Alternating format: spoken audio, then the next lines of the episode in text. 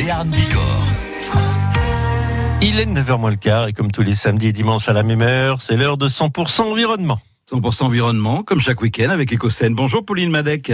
Bonjour Patrick. Aujourd'hui, c'est la journée mondiale de l'environnement. Que pouvez-vous nous dire sur cette journée? Cette année, la journée mondiale de l'environnement a pour principal objectif de parler de la restauration des écosystèmes, soit les zones humides, les forêts, les océans et les terres agricoles par exemple. Pourquoi c'est si important de parler de ça? La restauration permet de conserver et d'accueillir à nouveau des espèces qui avaient disparu.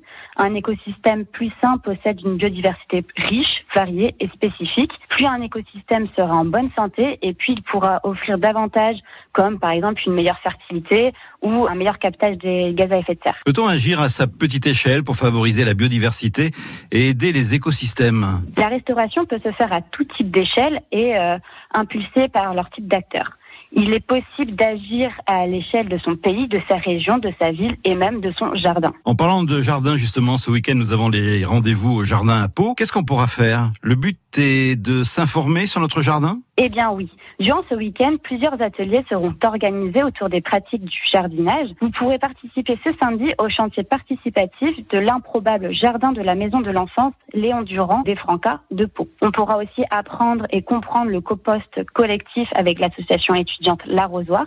Il sera également possible de visiter euh, le jardin Marsan le dimanche et pourquoi pas également Patrick faire connaissance avec la méthode Miyawaki à la Béarnaise avec l'association Lichen. Est-il possible, Pauline, de profiter de lieux culturels durant ce week-end? Effectivement, euh, les rendez-vous au jardin proposent une multitude de visites de jardins, de parcs ou de lieux culturels. Par exemple, une visite guidée ou libre du château de Pau et de ses jardins peut être envisageable, comme par exemple le patio de la médiathèque de Jurançon. En parlant de médiathèque, y a-t-il des événements de prévus dans celle de l'agglomération? Tout à fait. La médiathèque de Jurançon